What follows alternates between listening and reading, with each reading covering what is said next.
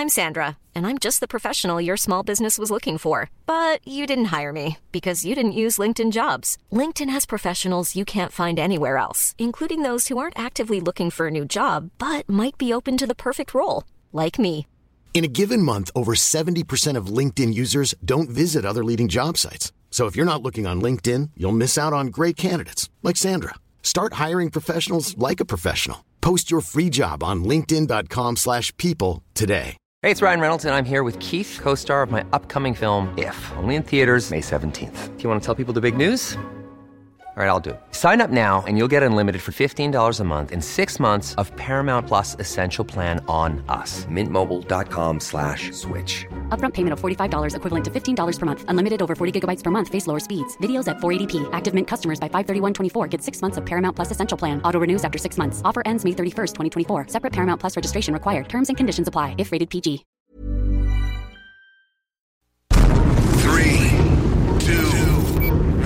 Let's go! La bulle, la bulle immobilière. Chaque semaine, on parle de divers sujets pour vous tenir bien informés sur tout ce qui touche l'immobilier. Des experts, des discussions, des questions et des réponses. Avec votre animateur, Jeff Morin, courtier immobilier commercial et multilogement. Et Sylvie Bougie, avocate en droit des affaires. Pour le meilleur show en immobilier sur la rive sud et sur la rive nord. Un contenu détaillé. C'est là que ça commence. La bulle immobilière. On vous en apprend pour vrai sur l'immobilier. 969 FM.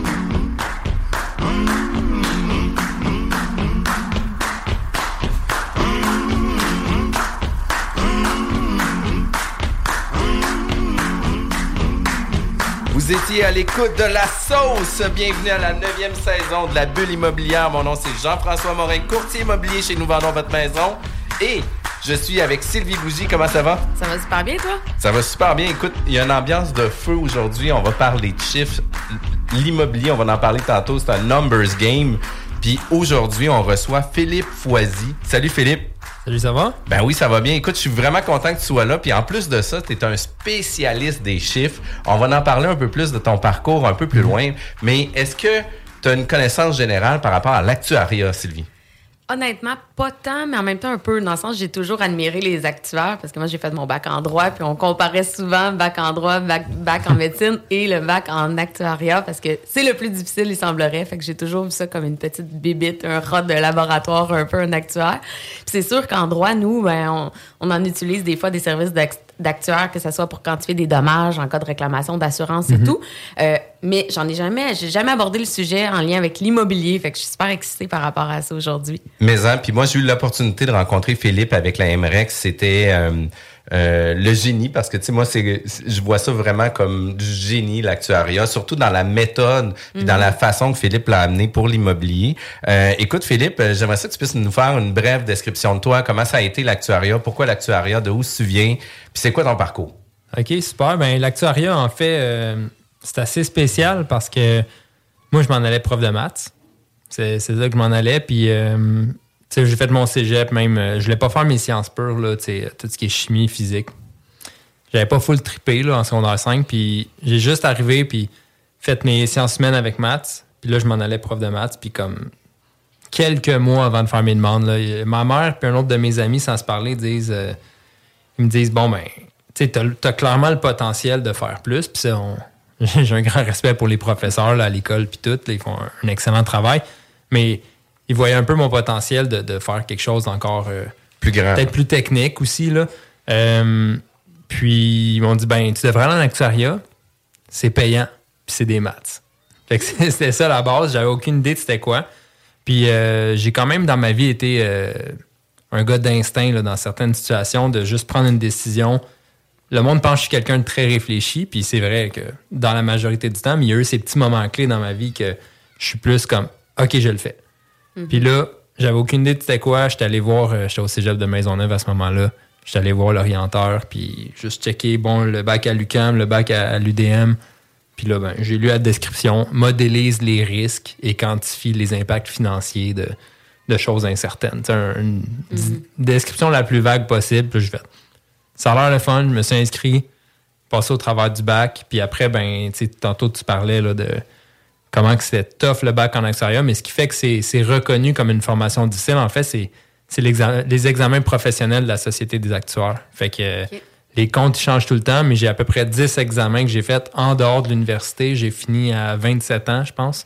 Puis là, j'ai reçu mon diplôme de fellow de la Société des actuaires. là. Fait que Wow! tu sais, mon parcours scolaire, c'est c'est le bac, mais après, j'ai commencé à travailler dans une compagnie d'assurance à Saint-Hyacinthe, une, une petite mutuelle, une petite compagnie où est-ce que je touchais à tout. Puis euh, en même temps que j'étais là-bas, je faisais. Je travaillais le jour, le soir, je revenais chez nous, j'étudiais mes examens. Fin de semaine, j'étudiais mes examens. Puis là, tu as à peu près 50% de chance de le passer, tu as étudié 400 heures. Oh my God, quand Fait même. que euh, j'ai été euh, chanceux de les réussir du premier coup. Là. Euh, en fait, il y en a un que j'ai dû reprendre, mais pas les gros de 400 heures. Fait que, bref, ça a été un parcours ardu. Aujourd'hui, je regarde en arrière puis je suis content de l'avoir fait. Là. En même temps, ça a bâti quelque chose à l'intérieur, là, des processus de même. là. Même si je suis plus vraiment en actuariat traditionnel, il y en a qui diraient que j'utilise pas ce que j'ai étudié exactement. Mais euh, ça a pas mal été ça. Là. Puis, euh, dans le fond, tu es un gars plus de la rive sud de Montréal? Oui, exact. Puis, est-ce qu'actuellement, tu es toujours sur Montréal? Oui, j'habite à Brossard en ce moment. J'ai grandi à Candiac. Fait que un vrai gars de la rive sud, là. Puis Ah ouais, puis- souvent, je vais mourir sur la rive sud aussi. Ah ouais, puis ici aussi, on est sur le Southside. On est dans nos- nouveaux locaux de la bulle immobilière qui sont au 2055 Guillaume Couture, dans les mêmes locaux que nous vendons votre maison. Petit clin d'œil à notre, à notre business. Puis Philippe, tu es président aussi de Beatimo. Ouais. Euh, tu offres des services de conseil actuariel pour l'immobilier. Puis tu viens amener les investisseurs à revoir des opportunités d'affaires de différentes façons. Fait que j'aimerais ça que tu puisses me parler un peu... euh, c'est quoi Beatimo? Puis c'est quoi les services conseils que tu peux proposer par rapport à ça? Mais dans le fond, Beatimo Service Conseil, c'est né de ce que je faisais depuis 3-4 ans alors que j'avais laissé l'actuariat traditionnel pour aller à temps plein dans l'immobilier.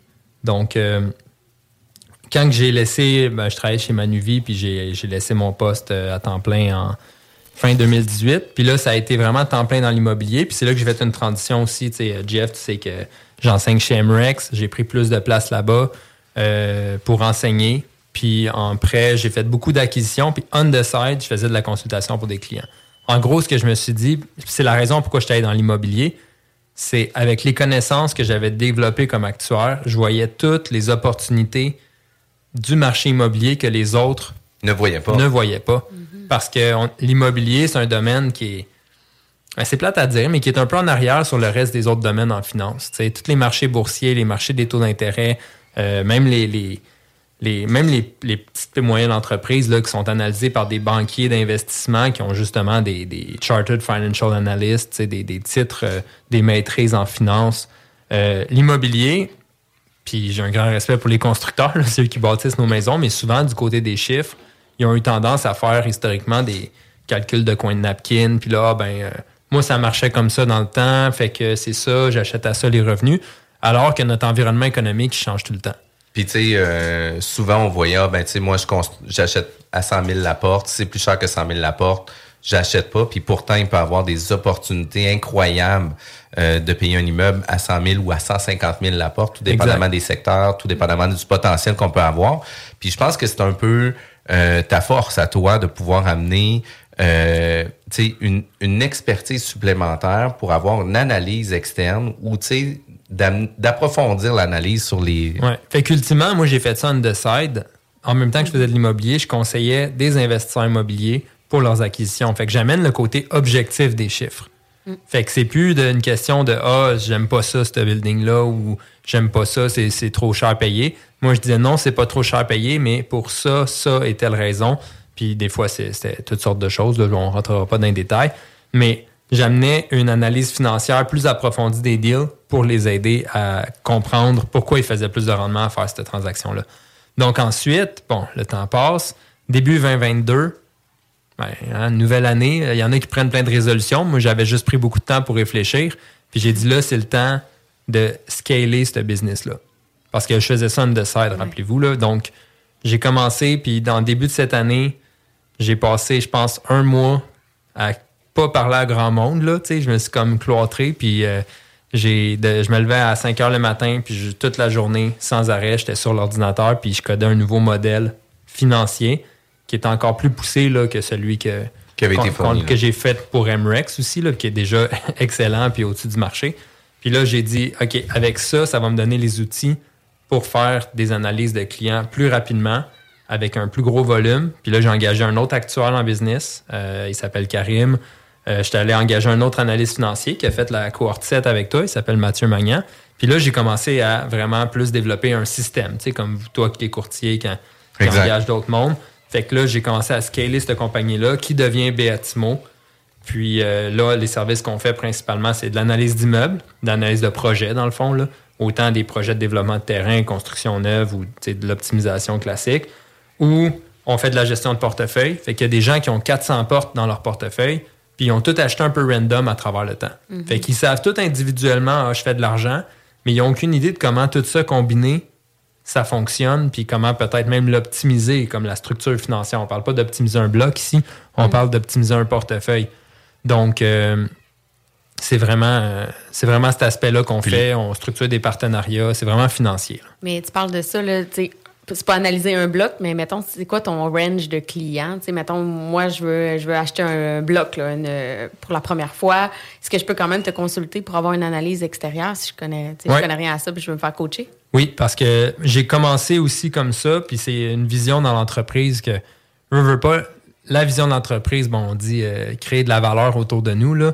Puis euh, Béatimo, ça vient de- du, du mot béatitude, qui est le bonheur profond. Puis euh, notre but, c'est créer du bonheur. Mais des fois, on sait que l'argent mène pas le bonheur, mais tu sais, des entrepreneurs comme nous savent que dans le monde qu'on est, de l'argent va venir créer de la liberté financière. Puis justement, si tu veux donner à ton prochain, d'avoir de l'argent, tu sais, fait que ça, ça permet de, de- Fait que moi, mon but, c'est aussi de faire fructifier l'argent des gens. Tu sais, c'est vraiment ça. Fait qu'autant les, les gros portefeuilles, c'est c'est payant, c'est sûr. Mais j'ai j'ai- dans mon book de clients actuellement, j'ai beaucoup d'investisseurs qui commencent, puis que c'est il y a un mix de mentorat, mais même si c'est pas le business qu'on veut faire à fond, là, mais il y a quand même un mix de conseils vraiment personnalisés pour leurs acquisitions. Puis après, sur leurs chiffres, on les accompagne. Fait que des fois, quelqu'un qui commence, il a beau avoir fait un cours chez MREX, euh, savoir comment calculer ses chiffres. Je commençais, je savais un petit peu des choses sur le bâtiment, je faisais faire mon inspection en bâtiment pareil. Aujourd'hui, j'en fais de moins en moins. À un moment donné, tu, tu prends une expérience. Mais euh, dans le fond, nous, on aide les gens à valider leur chiffre de structure. Fait que quelqu'un qui commence, c'est souvent ça. Puis des fois, on peut les enligner dans leur stratégie d'investissement aussi. On peut leur mettre, mettre le doigt sur certains risques financiers qu'ils n'ont pas vus, mais que ça les fait juste réfléchir. Des fois, c'est juste d'aider le client à avoir la bonne réflexion, surtout au début. Au début, oui, il peut faire une bonne acquisition ou pas, mais souvent, le client, il ne sait même pas exactement vers où il se dirige à long terme. Fait que là, c'est de dire, ben, si tu t'en vas vers là, voici les choses à laquelle il faut que tu penses parce que ça va. Comme un exemple classique, c'est le monde qui s'achète un condo pour commencer. Ben, c'est le fun, c'est payant, il achète un autre condo, mais moi, je vais être là pour les avertir dès le début, dire après 3-4 condos, les banques ils vont te bloquer au niveau de tes ratios d'endettement personnel. Fait que tu dois penser à l'avance, c'est quoi ton modèle d'affaires quand même? Ça veut pas dire qu'on sait tout à l'avance, là, mais On a le droit de placer un guideline, par exemple. on a le droit de placer un guideline, exactement. Fait que, tu sais, pour répondre Ouais. ultimement, c'est que oui, on fait des plus petits clients, on fait des moyens clients, puis ça, c'est quelque chose que j'aimerais qui, qui reste dans l'ADN de la business pour longtemps. Parce que, oh, en tout cas, Ouais. vous allez voir, je suis quelqu'un qui parle beaucoup, fait que Mais non, faut moi, j'adore que dans ton parcours, tu voulais être prof de maths, puis là, finalement, tu enseignes quand même. Tu sais, l'enseignement, t'as quand même rattrapé. Oui, très bon. T'as quand très même. bon, ouais, très bon point. Puis ça, ça, je pense que j'ai toujours aimé enseigner puis communiquer. Dans le fond, De j'ai- partager, J'ai là. aimé partager ma passion avec les gens. Fait que parler d'un sujet que j'aime, tu sais, quand j'arrive chez MREC, je me prépare pas tant que ça. Là. Mm-hmm. Puis Les étudiants le savent. J'ai mes PowerPoint, je maîtrise mon sujet. Après ça, c'est vraiment juste d'être devant les gens puis de communiquer quelque chose que t'aimes. Puis de le communiquer, puis tu sais, c'est- ça transpire tellement que tu aimes ça que pour nous, c'est vraiment très c'est vraiment très simple. On colle rapidement à comment tu l'expliques, de quelle façon qu'on qu'on va vouloir l'appliquer. Puis tu sais, on aimerait ça avoir quasi les mêmes connaissances pour pouvoir faire mieux que qu'est-ce que toi t'avais mis en place. La réalité, c'est qu'on sera jamais capable, mais les outils sont ultra performants pour déjà avoir joué euh, longuement dessus pour du moins connaître les paramètres de base. Là. Puis après Ouais. ça, il y a l'étape 2 du milieu avancé. Puis des points importants que tu as mentionnés aussi, c'est que tu viens aider des gens aussi à maximiser leur portefeuille. Parce que c'est vrai qu'il y a des propriétaires d'immeubles à revenus qui peuvent avoir 200, 300, 400 logements, euh, qui, eux, vont avoir refinancé, puis sont juste au refinancement, ils font affaire avec la même personne depuis 10 ans, puis ils n'auront jamais challengé euh, les hypothèques, ils n'auront jamais challengé les, Mm-hmm. les, les, les taux, ou peut-être de pouvoir aller chercher euh, une valeur supplémentaire en augmentant les loyers ou en les mettant au prix du marché aussi, parce que souvent, c'est des propriétaires d'immeubles de très longue date qui fait en sorte qu'ils sont devenus au fil du temps des propriétaires de blocs, euh, que les locataires sont là, sont stackés là, puis ils gardent des revenus, euh, tu sais, tu sais, euh, en y allant tranquillement. Fait que ça, je trouve ça vraiment pertinent, puis de pouvoir faire une analyse complète du portefeuille, puis de revoir la stratégie sur du long terme, ben t'es comme le next step du fiscalisme, moi je trouve là. C'est Oui, comme oui. Non, nous, puis le fiscaliste, c'est vraiment différent. Le fiscaliste va vraiment focuser sur l'impôt. Nous, c'est vraiment sur les, les, on dit les cash flows, là, les flux monétaires, l'aspect financier pur de la chose. Puis, tu sais, tu as dit un point intéressant, ils n'ont jamais challengé ce qu'ils ont fait dans le passé. Euh, L'immobilier a beaucoup vécu sur le statu quo. Puis, c'était facile de faire le statu quo quand que de 2000 à 2015, les taux d'intérêt baissaient tout le temps, les taux d'intérêt ils baissaient tout le temps, puis l'environnement économique faisait que les immeubles prenaient plein de valeur sans que le monde fasse rien. Fait qu'il y a un genre de confort qui s'est installé dans, dans le marché. C'est comme une valeur sûre. On se fait toujours dire investir dans l'immobilier, c'est safe, c'est sûr. Fait que, Exact. Puis le manque d'analyse des fois, je pense. Puis ce terme-là, il vient beaucoup de la période euh, golden, mettons, qu'on pourrait dire que, que les gens viennent de vivre. C'est- C'était facile. C'est vrai que pendant un bout, c'était facile l'immobilier. C'est rendu pas mal plus difficile. Puis c'est sûr que la crise de 2008 a changé des choses là-dedans, mais depuis euh, 2016, le marché devient plus sophistiqué, ça devient plus difficile de faire les acquisitions, il y a plus de compétition. Puis là, on est en pleine période économique. euh, on rentrera pas là-dedans, mais comme justement, moi puis Nicolas, on en parle des fois, c'est jamais vu en 30-40 ans, ce qu'on vit aujourd'hui, tu sais, post-COVID, après avec l'inflation, les Ah chaînes oui. d'approvisionnement, les taux d'intérêt qui montent à une vitesse fulgurante, la classe moyenne qui est à la gorge avec tout, tu sais. En ce moment, il n'y a rien qui se construit. Puis, Tu sais, tu sais- c'est- ça s'est pas vu, ça fait longtemps. Là. Fait que, bref, en ce moment, le besoin de challenger le statu quo, puis de, de se sophistiquer ou de bien s'entourer, c'est là que ça devient. qui devient encore plus important. C'est vraiment, vraiment intéressant, Jeff. hein? Moi, j'adore que je le sens déjà que tu vulgarises. Puis ça, c'est malade. Ça va être vraiment intéressant. Donc, je trouve que ça met très bien la table sur le prochain segment. Vous pouvez écouter toutes nos émissions en podcast sur nos sites web www.jean-françois-morin.ca ou encore sur mon site internet www.vigiquebec.com et évidemment sur toutes les plateformes de podcasts traditionnelles. Spotify, Google Pod- Podcast, Apple Podcast et Balado. Yes, sir! C'est JMD, c'est là que ça se passe. Des nouvelles. Arrêtez de penser que c'est la pire époque de l'histoire de l'humanité. Pensez à René Lévesque, Johnny Rougeau, on fait se faire péter la gueule dans un bureau de vote. là. Entre autres. Entre autres. C'est dans les années 60, ça. Dans les années 70, il y a eu des épisodes comme ça. Oui, ça s'améliore. Oui, on veut pas de recul, mais arrêtez d'essayer d'obtenir de la couverture en faisant pitié. Les salles à CJMD. Lundi au jeudi, de 15 à 18 heures. Talk, rock et hip-hop. Stay tuned right after this. Chérie. Hein? Chérie. Quoi? Regarde ça. Ça a l'air que si tu mets une patte de lièvre au-dessus du foyer de la maison, Hein? elle va se vendre deux fois le prix qu'on a demandé, puis on n'aura même pas besoin d'argent. OK? Puis en plus, j'ai vu dans une revue scientifique Uh-huh. que si on fait brûler de la sauge dans toutes les chambres, sauf la chambre des maîtres, OK, OK, ouais. on va avoir notre première offre d'ici les 48 prochaines heures. C'est pas merveilleux, ça? C'est extrêmement merveilleux, chérie. Me semble que je t'avais dit d'écouter à la bulle à CGMD, non? De retour à la bulle immobilière. Pour votre projet de location commerciale, que ce soit à titre de locataire ou de propriétaire, LBI Location commerciale avec Alex Mignot vont être les meilleurs atouts pour votre processus.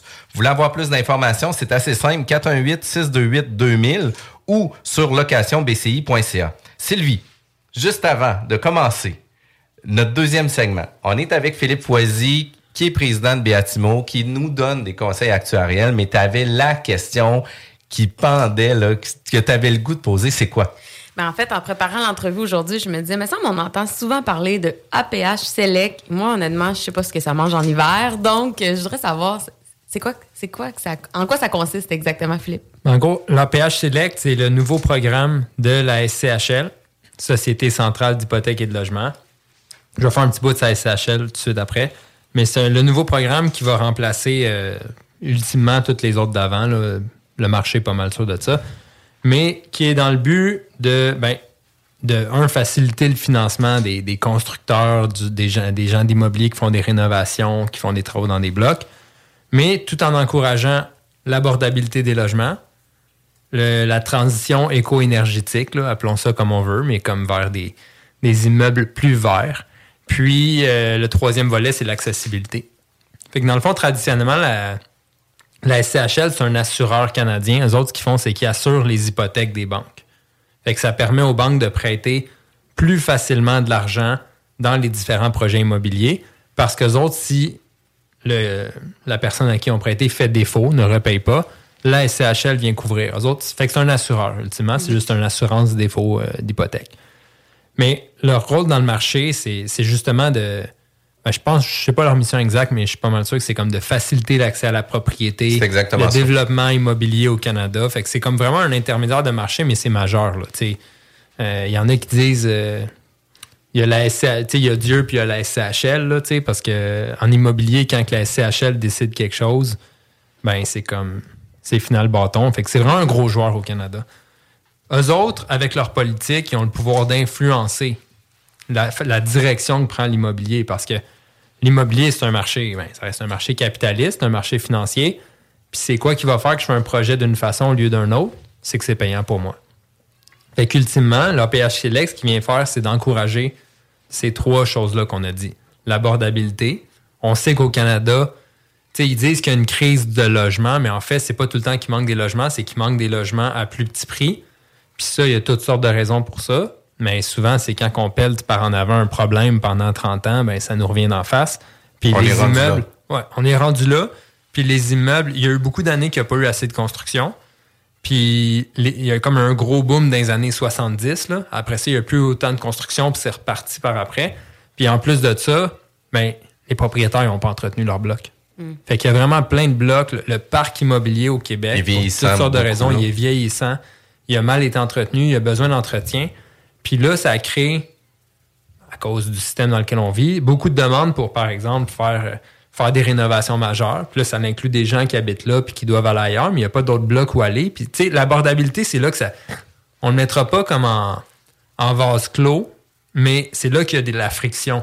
Parce qu'à un moment donné, c'est les marchés, puis il y a moins d'unités abordables. Fait que ça, une partie de ce programme-là encourage euh, puis tantôt, euh, dans le prochain segment, je pense qu'il faut que je donne des petits trucs. Là, Euh, je vais avoir des, des petites passe-passe que je vois à date là, en APH Select. Mais créer des unités abordables. Fait que ça, socialement, c'est très bien. Tu sais, je pense que c'est bien, ça peut aider parce que dans le fond, ce que l'APH Select, si on y revient après, à part ces trois volets-là, c'est quand c'est un système de points. Donc, tu peux scorer 50 points, 70 points ou 100 points. Puis plus tu scores des points, meilleur est ton financement. Fait que c'est là que l'amortissement du prêt va pouvoir aller jusqu'à 50 ans, ce qui n'existe pas sur les prêts normalement.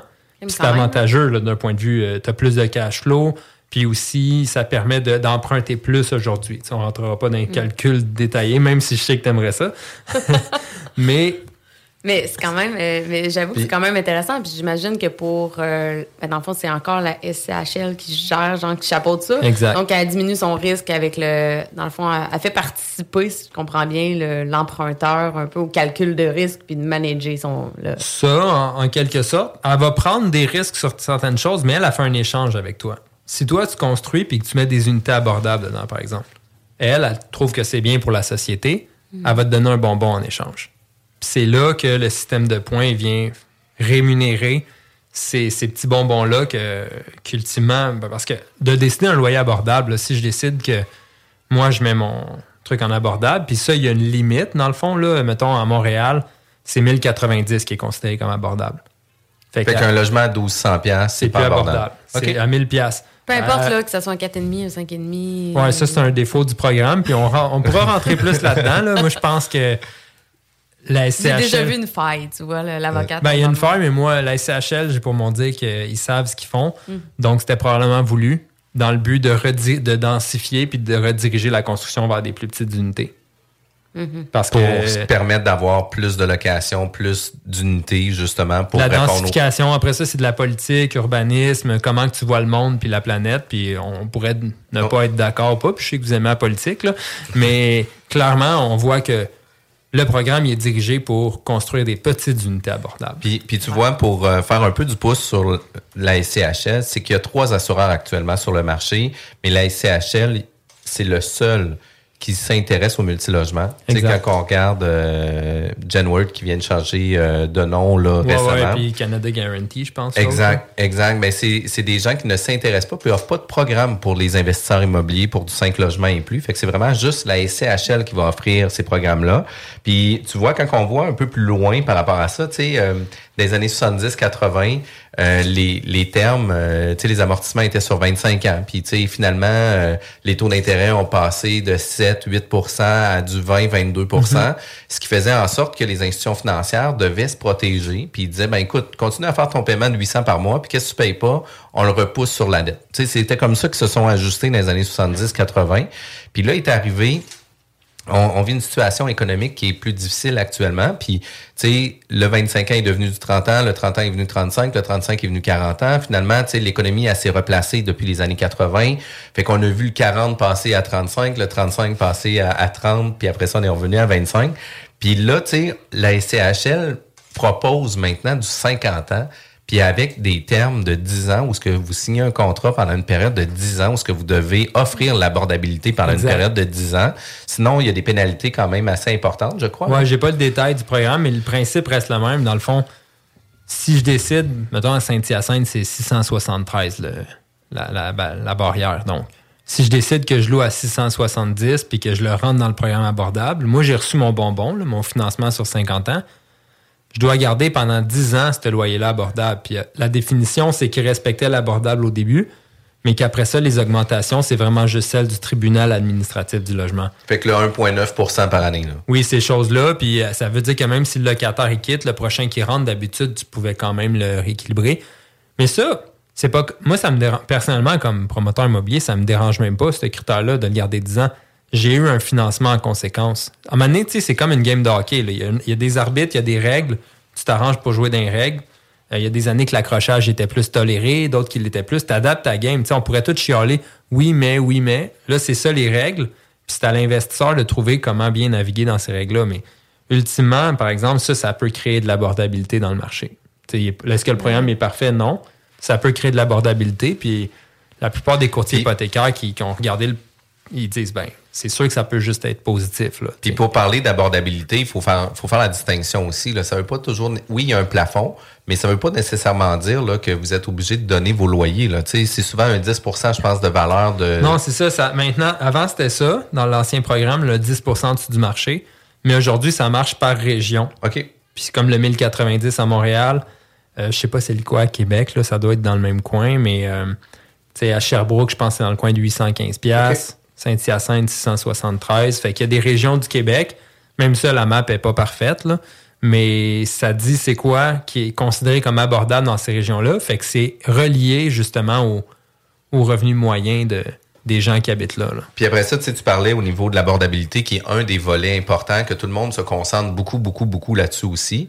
Mais il y a aussi le volet d'amélioration des immeubles. Puis, Exact. tu sais, c'est là que tu disais qu'on pouvait se carrer. Puis si on a un plan de match de rénovation, amélioration sur l'immeuble, ben on peut rendre un immeuble très rentable aussi, puis de pouvoir profiter aussi de la PHLN. Exact. Fait que ça, c'est le volet éco-énergétique. Puis Hi, I'm Daniel, founder of Pretty Litter. Cats and cat owners deserve better than any old fashioned litter. That's why I teamed up with scientists and veterinarians to create Pretty Litter. Its innovative crystal formula has superior odor control and weighs up to 80% less than clay litter. Pretty Litter even monitors health by changing colors to help detect early signs of potential illness. It's the world's smartest kitty litter. Go to prettylitter.com and use code ACAST for 20% off your first order and a free cat toy. Terms and conditions apply. See site for details. Hiring for your small business? If you're not looking for professionals on LinkedIn, you're looking in the wrong place. That's like looking for your car keys in a fish tank. LinkedIn helps you hire professionals you can't find anywhere else, even those who aren't actively searching for a new job but might be open to the perfect role. In a given month, over 70% of LinkedIn users don't even visit other leading job sites. So start looking in the right place. With LinkedIn, you can hire professionals like a professional. Post your free job on linkedin.com/people slash people today. Puis, euh, les grandes lignes de ça, c'est un bâtiment qui est déjà existant. Tu vas devoir améliorer versus avant la consommation énergétique. Fait que ça veut dire, tu as changé des fenêtres, tu as changé des portes, tu as isolé tes. Tu sais, comme juste au sous-sol, de faire de l'isolation. Moi, je n'ai fait plein. Là, euh, je n'ai fait beaucoup là, dans des optimisations. Là. Tu strippes là, de la moitié du mur au sous-sol, puis tu, tu vois ce qu'il y a le béton, la fondation, tu shootes à l'uréthane, tu fais d'autres choses d'isolation. Mais bref, après, tu as un technicien certifié. Là, c'est plus clair c'est quoi exactement. C'est un ingénieur de quoi qui te signe un papier qui certifie que tu as augmenté l'efficacité énergétique du bâtiment de 40% tu scores 100 points. Là, après ça, il y a- si c'est moins, tu peux scorer 50 points, mais justement, c'est pour encourager des rénovations qui, qui, la consommation d'électricité puis toutes les autres. euh, Ça améliore aussi tu sais, l'environnement du locataire. là. Tu sais, Il y a des meilleurs logements, il y a des fenêtres qui prennent plus l'air, etc. Puis, tu en même temps, c'est des travaux qui donnent très peu de valeur à l'immeuble. Fait que, de pouvoir se permettre de justement se permettre de faire ces grands travaux-là, puis de pouvoir les tirer dans le temps, mais sais, ça devient vraiment plus intéressant aussi. Oui, puis en ce moment, le fait que ce programme-là donne accès à justement 50 ans d'amortissement, puis un ratio de couverture de dette plus bas aussi, là, ça on n'en a pas parlé, mais ça fait que quand même, dans la dernière année, il y a tout le monde qui faisait des optimisations, des gros travaux dans logement, se sont fait pogner les shorts à terre parce que les taux avaient monté, ça leur avait coûté le double de leur budget à cause des, des matériaux qui montaient là, en flèche tout le temps. Puis sous le SCHL traditionnel, souvent, ces prêts-là, ça, ça fonctionnait juste pas. Là. Ils, ils laissaient tout leur argent gelé dans l'immeuble alors qu'ils prévoyaient re- retirer leur, euh, leur capital pour pouvoir faire un autre projet. Puis finalement, ben, la game, elle s'arrête là. là. Puis, puis tu sais, euh, je l'ai vécu récemment avec euh, des clients. Écoute, il y avait deux immeubles pour une valeur d'1,7 million, euh, que le projet a été préparé, en 2021. Euh, que finalement, tu sais, il avait embarqué justement dans le programme de l'APH Select. Puis, tu sais, les prévisions étaient quand même bonnes pour euh, l'optimisation, les loyers, puis d'arriver à refinancer l'immeuble, puis avoir un, un cashback à la fin, puis de pouvoir euh, Mhm. payer le privé pour les travaux, payer ci, payer ça. Puis finalement, ben, tu sais, au mois de mars, on connaît la situation, les taux directeurs ont commencé à augmenter, etc. Les qualifications ont été de plus en plus dures, les banques ont été plus strictes aussi au niveau de sortir de l'argent puis de financer des immeubles. Euh, fait qu'il s'est retrouvé qu'avec son financement initial, payait sensiblement ses dettes et c'est tout. Fait qu'il n'y avait pas de cashback, il faisait juste refinancer pour du 50 ans finalement. Il était supposé se sortir un 200, 300 000, mais finalement, il reste stagné avec la même argent. Puis au-delà de ça, c'est quand on arrivait pour vendre l'immeuble, ben, on a eu des gens qui étaient intéressés, mais là, tu sais, on parle de la SCHS, souvent on va mettre un 15% de mise de fonds. La réalité, c'est qu'on n'est jamais là. On Ouais. est souvent plus du 20-25% dans des acquisitions d'immeubles. Euh, là, quand on avait qualifié euh, avec notre acheteur, on était plus à du 30-35% de mise de fonds parce qu'on voulait s'assurer que le projet fonctionne. Puis finalement, la banque exigeait 47% de mise de fonds. Fait que, Oui, quand oui, on arrive sur du 1,7 million, euh, c'est 850 000 de cash qu'on doit sortir au lieu du 400 000 qu'on avait prévu. C'est complètement différent. Non, non, la game en ce moment est, est barouettée à gauche, à droite, là, dans le sens. euh, mais, sais, comme on vient de passer au travers de la pire fenêtre en termes de timing les six derniers mois, parce que c'était les moments que l'APH Select, c'était pas clair encore l'éco-énergétique sur les vieux bâtiments, comment c'était appliqué. Là, on se rend compte que, que c'est très euh, libéral, tu sais, qu'ils sont. euh, ils en donnent, ils en donnent. Fait que moi-même, je viens de d'avoir ma certification pour un 8 logements avec mes 100 points éco-énergétiques, mais je viens d'en financer 7 blocs que je dois avoir perdu un million de refinancement parce que les taux y avaient monté.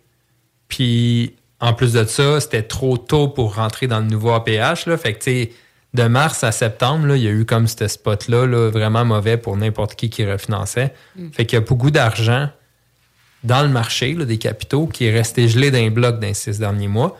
Puis ça, c'est les banques qui retiennent ça parce que les autres, ils prêtent moins. Mais eux autres, c'est dans leur coffre. Puis les banques, là, je sais pas leur chiffre, mais en ce moment, je pense qu'ils ont bien de l'argent de stacker de côté là, euh, pour euh, passer au travers des choses et tout. Mais euh, ça, ça crée un gros gel de liquidité dans le marché. Mais là, l'éco-énergétique commence à être appliqué. Puis là, ça permet d'avoir des scénarios où tu retires quand même, peut-être pas la totalité, mais une bonne partie de ton argent grâce à l'amortissement de 50 ans puis au ratio de couverture de dette. Pensez-vous qu'il va y avoir un gros impact là-dessus? Parce que moi, on dirait que ça me fait peur. Là. Je pense aux deux condos que je loue, euh, quand même, euh, tu sais, à des prix euh, dans le marché, là. Mais tu sais, je me dis, demain matin, il y a plein de tours à, à- à logement qui se créent. Mettons, c'est neuf, c'est éco-énergique, puis là, c'est un prix euh, planche, tu sais, fixe, plus bas, mettons, que ce que je loue. On a-tu peur de créer... Est-ce que c'est inquiétant de créer une espèce de concurrence? puis Ben, actuellement, il il y, a, il y a moins de, de sais, il y a moins d'offres que de demandes. Ouais, je te dirais qu'on est dans la pire pénurie de logements au Canada dans les 30 dernières années. Fait qu'avant que ça se rattrape, là. Ouais. Puis, les constructions sont sur du deux ans. Fait que, tu sais, avant que ça se positionne, puis qu'on arrive Mm. à, à équ- équilibrer un peu le, marché de l'offre et la demande locative, là, tu sais, moi, je pense que ceux qui ont des unités, là, vont toujours être Ouais. bien placés pour les prochaines années. Puis, Ça va peut-être les forcer à, à rendre ça plus, à rendre leur, euh, leur building un peu plus clean. Justement, on en parlait là, de faire des travaux de réparation, d'entretien et tout, parce que bon, ça crée une compétition, selon moi, quand même. exact. Puis juste pour finir sur ce point-là, c'est vraiment que euh, en ce moment, il n'y a rien qui se construit quasiment. Parce qu'il est bien beau, là, PH Select, il est beau, il est fin, mais les taux d'intérêt ont tellement monté, puis les coûts des matériaux ne se sont pas encore stabilisés. Fait que tout le monde est sur pause quasiment. Là. Il y a juste les, le monde qui ont de l'argent qui traîne puis qui sont s'obligent à continuer à construire, là, qui le font quasiment à perte, là, ou avec un retour sur investissement là, ultra bas comparé à ce qu'ils sont habitués. Fait qu'en ce moment, il n'y a rien qui se construit. Fait Puis, il faut pas oublier non plus que qu'est-ce qui se construit, il y a une caution pendant 12 mois souvent qu'il faut être donné. Euh, puis quand on demande une caution de 30 à 40% sur un projet de 20, 40 millions, euh, c'est beaucoup d'argent qui dort aussi Ouais. là, pour s'assurer que les projets deviennent rentables puis qu'on puisse passer à travers la crise. Puis, tu sais, l'APH Select, la façon que moi, je le per- percevais beaucoup de, de mon milieu, c'était comme un programme qui va devenir la nouvelle norme. Là. Tu sais, tout le monde va passer là-dedans, Oui, oui. puis euh, c'est là qu'on va être dans les prochains, dans les prochains mois, voire années. Euh, mais tu sais, le fait qu'il gelait pendant une période de 10 ans, euh, c'est sûr que les termes demeurent à 5 ans, mais moi, je, je voyais la SCHL qui était en mode protectionniste sur du long terme, de prévoir que l'investisseur va rester gelé pendant 50 ans, de prévoir une période de 10 ans pour l'abordabilité des loyers, de prévoir euh, un terme vraiment long, que peu importe la crise, ça va se restabiliser sur une période de 10 ans. Là. Tu sais, les, les cycles immobiliers, c'est toujours cyclique de 7 à 10 ans. Puis je pense qu'il faut toujours se ramener à la base où ce que les taux de 2% c'est ça qui est anormal. Tu sais, on devrait toujours être entre 5 et 7 dans nos, dans nos calculs, dans nos ratios, etc. Euh, vu que les taux étaient très bas, ben, on, en a, on en a profité pour augmenter le risque parce qu'on était capable de le faire. Puis là, mais si tu le dis, c'est entre mars et septembre que ceux qui ont étiré l'élastique au maximum, que cette période-là a été cruciale pour eux. Là. Puis dans les, les questionnements que j'avais aussi, on, on a la chance d'avoir un actuaire avec nous. Euh, dans une analyse de marché comme ça, dans une analyse d'immeuble où ce qu'on veut faire en acquisition, un projet de de- d'optimisation, de, travaux, pas nécessairement de cash for keys, mais de travaux d'amélioration, de rentabiliser les loyers. Euh, de quelle façon, tu sais, que, que toi, tu procèdes pour un- une analyse d'immeuble ou une analyse d'optimisation? Ben moi, on va vraiment partir du point de départ. Puis le point de départ, ben c'est sûr que c'est le prix que tu l'achètes, mais le prix, c'est pas tout. C'est euh, sont où les revenus, c'est quoi le potentiel. Puis quand on parle de potentiel, c'est l'horizon de temps aussi que ça prend. Il y en a qui ont des immeubles vides, fait que c'est super facile. En six mois, ils ont fait leur réno, puis ils ont reloué. Il y en a que des fois, c'est plus sur le long terme. Moi, j'ai des immeubles que j'ai faits sur 3-4 ans, graduellement, sans forcer rien. Euh, il y en a d'autres qu'on a plus des discussions avec les gens, mais c'est quoi, c'est quoi l'horizon du projet? Mais quand je parle du point de départ, c'est le prix, mais c'est aussi la structure de financement. Ça, là, en immobilier, c'est ça qui fait la différence entre ceux qui ont une coche d'avance et les autres. C'est que là, que tu peux rentrer, puis il y a des choses là-dedans qu'on enseigne chez MREX. Puis en immobilier, on a toujours parlé utiliser l'argent des autres. C'est un beau terme, mais en finance, c'est juste de te mettre des structures qui, oui, c'est de la dette, mais c'est de la dette le plus de qualité possible. Puis qu'elle C'est une soit dette contrôlée, Contrôlée. avec peu de risques.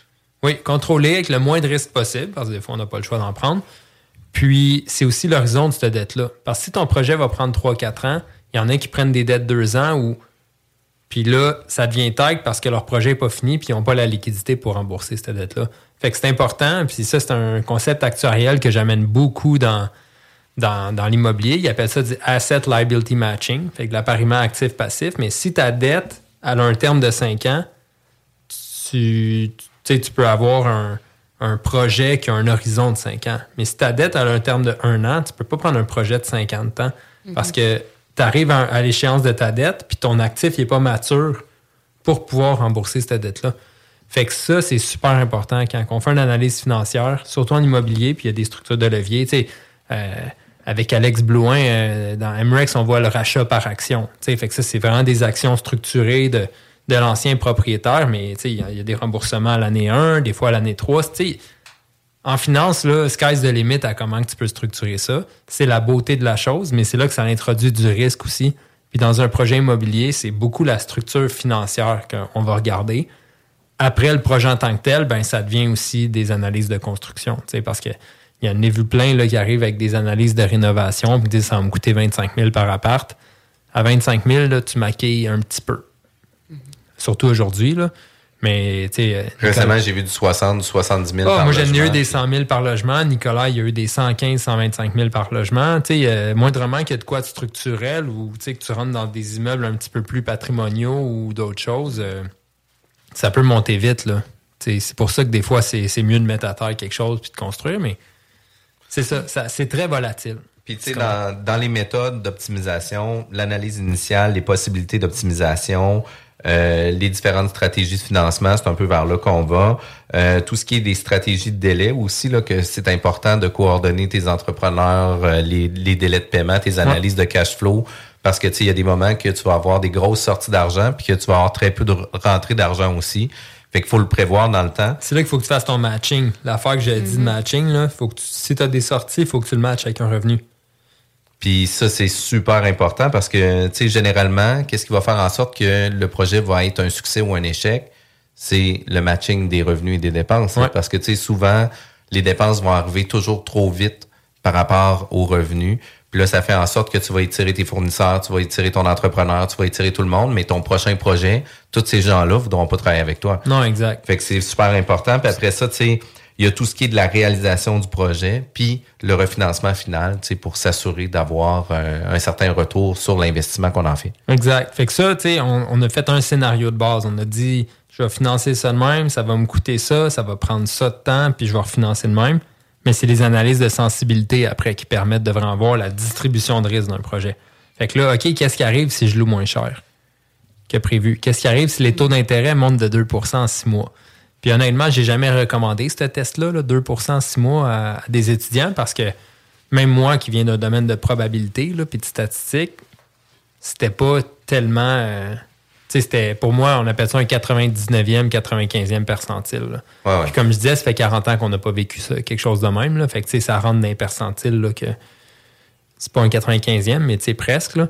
Euh, C'est là que tu ajoutes aussi ta clause 2022, là, pour euh, les fluctuations intenses de qu'est-ce qui peut se passer Exact, avec mais le marché. qui, qui pouvait prévoir. Tu sais, à un moment donné, on- l'être humain, on aime ça, voir que tout va bien aller. Là. Fait que là, on avait des chaînes d'approvisionnement super mondialisées qui peut prévoir une pandémie de deux ans avec euh, toutes sortes de choses, peu importe ce qu'on en pense, là, euh, Mm. toutes sortes de confinements, euh, la Chine qui ferme ses ports, notre- toutes nos affaires sont là-bas. Puis après ça, ben, ça recommence à aller mieux, puis il y en a un qui décide qu'il envahit l'Ukraine. Fait que, tu sais, comment que tout notre système qu'on s'est bâti pour vivre, là, pour faire venir des biens d'ailleurs, puis tout, a été complètement démoli en deux ans par toutes sortes de choses que, ben... Incontrôlable aussi. là. Incontrôlable, mais ça, c'est des événements, là, justement, de, économiquement, c'est des une fois aux 100 ans, une fois aux 50 ans, une fois aux 30 ans, tu sais, c'est, c'est des petites probabilités quand même, là. Tu sais, une fois aux 33 ans, c'est, c'est quand même euh, une, petite chance de rien, là, tu sais, fait que c'est... Ça arrive trois fois, trois fois aux 100 ans. là. C'est 3% de chance. Tu es en un 97e percentile. Puis en tant que tel, nous, on devrait être actifs généralement complètement dans un cycle de 33 ans. là, parce que, tu sais, euh, il Mm. y a souvent le 33 dernier puis le 33 premier qu'on n'est pas trop sûr de qu'est-ce qu'on fait ou de où ce qu'on est. Là. fait que, tu sais, il y a toujours cette partie-là. Mais écoute, euh, tu sais, l'actuariat, puis pour vrai, moi, j'avais hâte à, à te rencontrer. C'est pas la première fois que je te le propose. Euh, puis, tu sais, la dernière fois, quand on s'est vu au, au tournoi de golf du banc, euh, t'as dit, ouais, ça me tente, je vais checker mon agenda. Puis là, j'ai checké mon agenda. J'étais comme, moi, je pensais, moi, être occupé, mais toi, t'es vraiment, vraiment occupé. C'est une grosse année. Puis, pour vrai, euh, je te remercie, Philippe, d'être euh, présent avec nous puis de pouvoir euh, partager euh, ta passion avec nous. Euh, vous êtes à l'écoute de CGMD, l'alternative radio. La bulle immobilière est toujours diffusée tous les samedis de 11h à midi, juste après la sauce et juste avant zone parallèle. Au 066 96.9 à la bulle immobilière. De retour à la bulle immobilière. Vous êtes à l'écoute de la bulle immobilière avec Jean-François Morin et moi-même, Sylvie Bougie. Nous parlons aujourd'hui avec Philippe Foisy d'actuariat, d'immobilier. C'est vraiment intéressant. Chaque semaine, moi, j'en apprends là, sur l'immobilier. Merci, Jeff, de m'avoir offert la co-animation. Pour vrai, je tripe vraiment parler avec des spécialistes de l'immobilier. Plein de sujets. Puis là, aujourd'hui, on a parlé d'apocalypse. Là, des, on a parlé, dans le fond, fin du monde. on a parlé de... Non, mais en fait, c'est quand même inquiétant parce que tu l'as dit, on est dans un contexte, un climat exceptionnel. Euh, tu sais, on, on jamais pas, vu, même. jamais vu, on pouvait pas prévoir ça. Donc là, moi, ça m'amène comment, Philippe, on peut euh, tirer notre épingle du jeu dans le marché actuel? C'est sûr que le marché actuel, il a changé vraiment vite aussi. On parlait du mois de mars aujourd'hui. Puis, euh, c'est là que les investisseurs doivent s'ajuster rapidement. Premièrement, on en a parlé un peu dans notre break. Euh, les gens, les investisseurs de nature sont, ont des pulsions trop fortes de tout le temps faire de l'argent, faire de l'argent, puis checker comment être profitable. Il y a même une partie de nos chaînes d'approvisionnement que je parlais qui sont à l'étranger, puis qui sont à toutes sortes de places, puis on, la mondialisation, ça, ça a ses bénéfices, puis ça a ses, ses mauvais côtés, mais là, on vient d'en avoir un. En gestion de risque, c'est pourri, là. Parce que nos chaînes d'approvisionnement peuvent être complètement brisées par des événements géopolitiques à l'externe. La Russie, tout à coup, on décide qu'on les boycotte, c'est bien le fun, mais tout à coup, on n'a plus accès à, je sais pas, un- quel pourcentage de, de pétrole sur la planète parce que c'est eux, puis on, on les boude, là. Fait que, tu sais, de, d'avoir de quoi décentraliser comme ça, euh, c'est sûr que ça a ses conséquences. Puis ça, normalement, ça aurait dû être fait dans un processus de gestion de risque. Ça- C'est sûr que ça n'a jamais été testé, ou si ça a été testé, ils se sont dit, ben on s'en fout, ça n'arrivera jamais. C'est le, le déni de l'être humain. Là. Ah ouais, ouais. Euh, Ça va bien aller. ça va bien aller, exact. Fait que, fait que là, le mindset de gestion de risque n'est pas naturel. Mais là, en ce moment, pour tirer son épingle du jeu, c'est sûr qu'il faut passer à un mindset de gestion de risque. Il faut quand même déjà avoir une idée de c'est quoi les positions à risque, c'est quoi les, les différentes choses qu'on doit surveiller pour passer au travers des deux prochaines années. Ensuite, une fois que tu as fait cet exercice-là, puis que tu t'es bien sécurisé, que tes structures de levier, tu sais, que comme je disais, tu as rallongé tes dettes sur plus longtemps, fait que ça permet de, de, de passer au travers, puis de.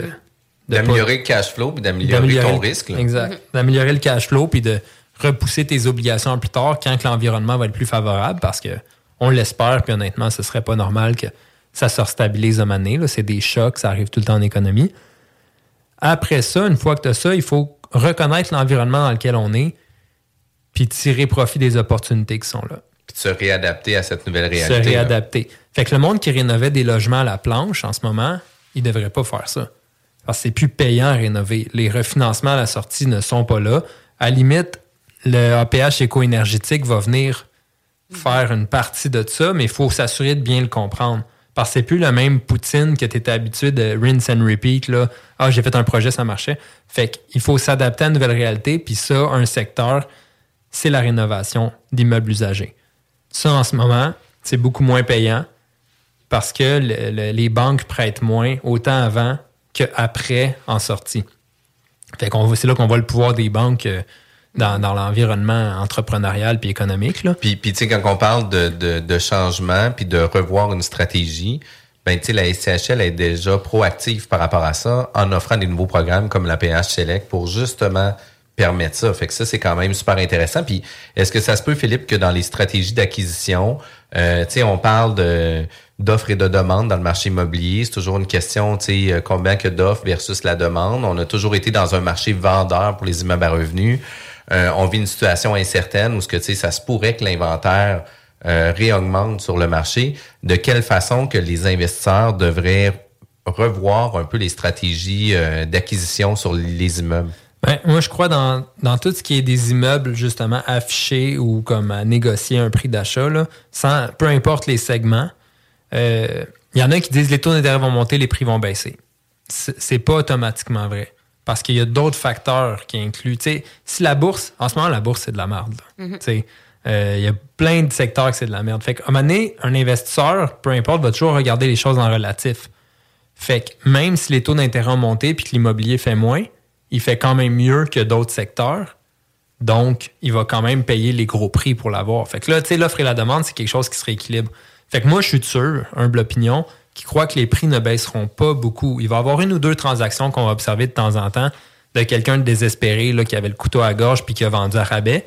Mais d'un point de vue bulk de marché, les prix, je crois pas qu'ils vont descendre tant que ça. Puis d'un autre côté, puis d'un autre côté, il y, a, il y a toute une question de, de, de valeur de l'immeuble, mais aussi d'emprunt sur l'immeuble. Parce que, tu sais, quand la banque, elle, elle a euh, prêté de l'argent pour faire un levier financier, pour optimiser un immeuble, etc., euh, que c'est un immeuble où ce qu'on était supposé d'aller, euh, on était à 1,2 de financement dessus, euh, ça va être difficile de le vendre à 800, là, parce que la banque, au bout du compte, là, elle va dire non, non, non, non, non, non, je t'ai prêté 1,2, là, moi, je veux avoir mon, mon argent. Fait que c'est sûr qu'à un moment donné, là, il va y avoir euh, des gens qu'il va falloir qu'ils se réajustent. là. Exact, mais dans, dans certains cas, puis c'est là qu'on va arriver vers les stratégies d'acquisition, comment s'adapter, c'est que toi, si tu un bloc, là, puis que là, tout le monde dit que le prix va baisser, mais toi, c'est ce prix-là que tu penses qu'il vaut, t'es pas pressé. Fait que ce que tu vas faire, tu vas reporter ton projet de la vente dans 2-3 ans quand, que, quand que la tempête va être va passée. Il n'y a personne qui... Tu sais, à part ceux qui sont vraiment désespérés, le monde ne va pas vendre dans un environnement de même. Fait que peut-être les acheteurs sont là, mais les vendeurs, naturellement, ils vont, vont diminuer. Il y en a qui vont repousser leur retraite de deux ans s'il faut, là, pour, au lieu de vendre 200 000 moins cher leur bloc. Là. Puis il y a des vendeurs qui sont aussi dans une stratégie passive. Tu sais, mon bloc, il se paye tout seul. Fait que, tu sais, tant qu'à le vendre à perte, il se paye tout seul, je vais Exact. le garder, là. Fait que c'est quoi la façon d'approcher ce monde-là, puis pas non plus perdre sa chemise en bout de ligne? C'est, je crois que c'est là que les, les balances de prix de vente, les, ce qu'on appelle des débentures, qui est comme une dette, mais garantie sur les actions d'une compagnie. Bref, les structures de levier plus créatives devraient être mises de l'avant. Parce que là, tu viens dire au vendeur, parfait, je peux te l'offrir ton prix. Par contre, tu vas m'aider d'une façon. Tu vas m'aider à le financer parce que sinon, j'ai 50% de mise de fonds à mettre. Moi, je vais m'arranger, je paye ton prix, je prends du risque, mais je vais juste mettre, par exemple, 10% de mise de fonds. Toi, tu vas me financer la différence. Sur cette différence-là, je vais en structurer un que je vais te payer au refinancement, puis il y en a un que je vais te repayer dans 5 ans, par exemple. Comme ça, si jamais tu manques d'argent au refinancement, ben, tu as une option de prolonger ta dette. C'est juste une question de, de mécanisme de transf- transfert de risque entre le propriétaire puis l'acheteur. L'acheteur, lui, il vient de se protéger contre des scénarios qu'il ne pourrait pas repayer à la fin de son projet. Puis le vendeur, ben, le seul risque qu'il prend, c'est le défaut de l'acheteur, que l'acheteur fasse faillite, puis qu'il ne le repaye jamais, puis que son immeuble il est dans un état de marde après. là. Puis ça, on s'entend que c'est.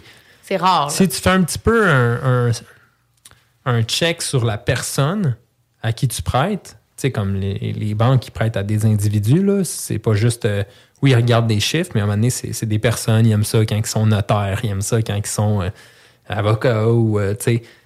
Fait que si tu as le bon individu, tu, tu- comme un vendeur, tu diminues vraiment ce risque-là. Fait que là, tu sais que tu vas l'avoir, ton, ton 950 000, par exemple. C'est juste que tu ne l'auras pas aujourd'hui. Il y a une partie que tu vas recevoir dans deux ans, puis dans cinq ans. Il y a des moyens de mettre des taux de rendement là-dessus pour comme faire un bénéfice quand même. C'est comme si ça devient un investissement de la part du vendeur. Mais c'est des structures financières créatives qui sont pas tant utilisées que ça avant parce que c'est un marché d'acheteurs fous, puis les vendeurs avaient leur prix, puis tout le monde se... En ce moment, le monde, il court pas à porte pour payer 950 000 ce bloc-là. Mais là, si tu veux le vendre pareil, ben c'est là. C'est pour ça qu'il n'y a pas de balance de prix de vente. Là. Si tu as 30 offres pour, sur un Ciplex à 950 000, ben, il va prendre la plus haute, ça finit là. J'ai pas besoin de me casser le BC qui a prêté de l'argent ou de quoi. Je prends mon cash, ça finit là. Clair. Là, il n'y a plus 30 offres, il y en a zéro. Puis il y a quelqu'un qui vient cogner à ta porte puis qui dit ben moi, je vais te l'acheter à 950, sauf qu'on va avoir telle structure financière. Mhm. Fait Ce qu'on voit dans les ventes d'entreprises, quand même assez souvent, des Exact. balances de prix de vente depuis plusieurs années. C'est Ben oui. connu, reconnu, mais Parce que ça rajoute de la flexibilité à la chose. Puis ça crée de la valeur parce que, tu sais, sans ça, on, on paierait jamais le plein prix. Ben, ça permet au vendeur, si, si élite d'hypothèque, là, le vendeur, s'il y a une balance de 400 000 là-dessus, il y a bien 550 000 dans son compte demain, là, il va payer son impôt puis tout. Là. Puis on rentre même pas dans les rachats par action. Là, tu sais, que on parle souvent avec Alex Blouin que là, en plus, l'impôt resterait dans la compagnie. Là, tu sais. Mais le vendeur, lui, il a quand même, s'il a 63 ans, je sais pas, il a quand même 550 000 avant impôt dans son compte. Fait que même si son 400 000 va le recevoir, lui, il n'a pas besoin de 900 000 pour sa retraite. Là. Sa retraite, c'est pas ma vie, il me reste un an à vivre, puis je fais le tour du monde, puis Ça coûte je 900 tout 000, dans les casinos. Là, je paye pas 900 000 en une année. Fait que lui, il est correct avec son. Fait qu'on vient de matcher les besoins de chacun, puis de créer une belle transaction gagnant-gagnant, qui aurait pas pu avoir lieu dans un marché super effervescent parce que c'est sûr que lui il aime mieux avoir le 900 tout de suite que de laisser prendre un risque de prêter cet argent-là. Mais d'un autre côté, on vient le fractionner dans le temps aussi, tu sais, pour différentes raisons. Non, c'est ça. Fait que ça, ça. Mais dans le fond, ça va forcer les vendeurs à avoir une plus grande ouverture envers ça. Puis tu sais, moi, je pense que pour les propriétaires de blocs, euh, tu sais, ils ont 70 ans actuellement, des bébés boomers, etc. Ben, ils disent toujours, ah, ma retraite est sur mon immeuble, ma retraite est sur mon immeuble. Mais quand il arrive une situation économique comme maintenant, euh, la retraite à fond aussi, un peu comme les actions, là. Exact. Mais oui, comme ben, en 2008, euh, tous les portefeuilles, nous, en actuel, les régimes de retraite, il y en avait des régimes de retraite là, investis à, à 60% en actions ordinaires, qui ont pris 30% de hits et plus en 2008. Il y a des gens carrément qui a fallu qu'ils repoussent leur retraite de 3-4 ans là-dedans. là. Tu sais, de prendre, par exemple, un cash maintenant. Je donne un exemple, un immeuble d'un million, tu prends un cash maintenant euh, de 400 000, puis les 10 prochaines années, ben, tu dis, écoute, moi, qu'est-ce que j'aimerais, c'est que tu me le donnes de 60 000 sur 10 ans. Fait que, tu sais, oui, ta balance de prix de vente devient quand même intéressant, mais toi, au niveau de l'imposition, devient quand même vraiment intéressante aussi parce que ton gain va être calculé sur ton 60 000, non pas sur la totalité. Ton imposition est beaucoup plus faible aussi. Fait que, tu sais, des fois, il peut y avoir des calculs qui peuvent se faire, qui peuvent vraiment valoir la peine. Fait que, tu sais, tous les propriétaires d'immeubles à revenus qui ont un certain âge, qui veulent assurer une retraite, ça veut plus dire nécessairement que c'est sur la valeur monétaire de la brique puis le mortier, mais peut-être sur la stratégie d'acquisition qu'on peut faire. Fait que ça, c'est quand même euh, ultra pertinent. Euh, Sylvie, écoute, on est avec un spécialiste d'actuariat, on est un spécialiste d'immobilier pour vrai. Pour moi, c'est master. Euh, C'était-tu intéressant, tu penses? C'était très intéressant. Puis, Vraiment. Puis comme je dis, c'est que c'est accessible. Je trouve que tu as vraiment une belle approche accessible. Fait que c'est- c'était vraiment cool. Vraiment. Merci Philippe d'avoir été présent avec nous. Merci Sylvie d'avoir été présente encore avec moi. Euh, merci à tous nos, nos fidèles auditeurs de toujours écouter la bulle immobilière tous les samedis 11h. C'est toujours le fun de vous voir. Euh, si jamais on veut avoir des informations sur Béatimo, sur tes services conseils, de quelle façon euh, qu'on peut te rejoindre? Le meilleur, c'est vraiment de rajouter la page Facebook Béatimo Service Conseil. Puis sur LinkedIn aussi, il y a la page euh, Béatimo Service Conseil, Béatimo Capital. Sinon, honnêtement, ajoutez-moi sur Facebook aussi, puis écrivez un petit message sur Messenger juste pour dire que vous n'êtes pas un robot parce que j'en reçois des demandes d'amis, là, puis c'est pas tout le temps clean. hey, merci Philippe d'avoir été présent. Merci d'avoir vulgarisé l'actuariat pour l'immobilier. Euh, la façon la plus fun de faire de l'argent, facile, c'est le bingo CGMD. C'est pas un bingo plate, un bingo de ma tante. C'est un, bin- un bingo craqué euh, qui est animé par Chico Desroses puis sa gang. Manquez pas ça, vous avez la chance de gagner 3000 pièces. Tout de suite après notre émission, c'est sur CGMD, c'est zone parallèle. Merci tout le monde, passez un bel après-midi, bye bye. Le bingo de CJMD. Plus interactif, plus divertissant et plus payant. Hi, I'm Daniel, founder of Pretty Litter. Did you know cats tend to hide symptoms of sickness and pain? I learned this the hard way after losing my cat, Gingy. So I created Pretty Litter, a health monitoring litter that helps detect early signs of illness by changing colors, saving you money and potentially your cat's life. Pretty Litter is veterinarian developed, and it's the easiest way to keep tabs on your fur baby's health right at home. Go to prettylitter.com and use code ACAST for 20% off your first order and a free cat toy. Terms and conditions apply. See site for details. Hey, it's Paige DeSorbo from Giggly Squad. High quality fashion without the price tag. Say hello to Quince. I'm snagging high-end essentials like cozy cashmere sweaters, sleek leather jackets, fine jewelry, and so much more. With Quince being 50 to 80% less than similar brands. And they partner with factories that prioritize safe, ethical, and responsible manufacturing. I love that. Luxury quality within reach. Go to quince.com slash style to get free shipping and 365 day returns on your next order. Quince.com slash style.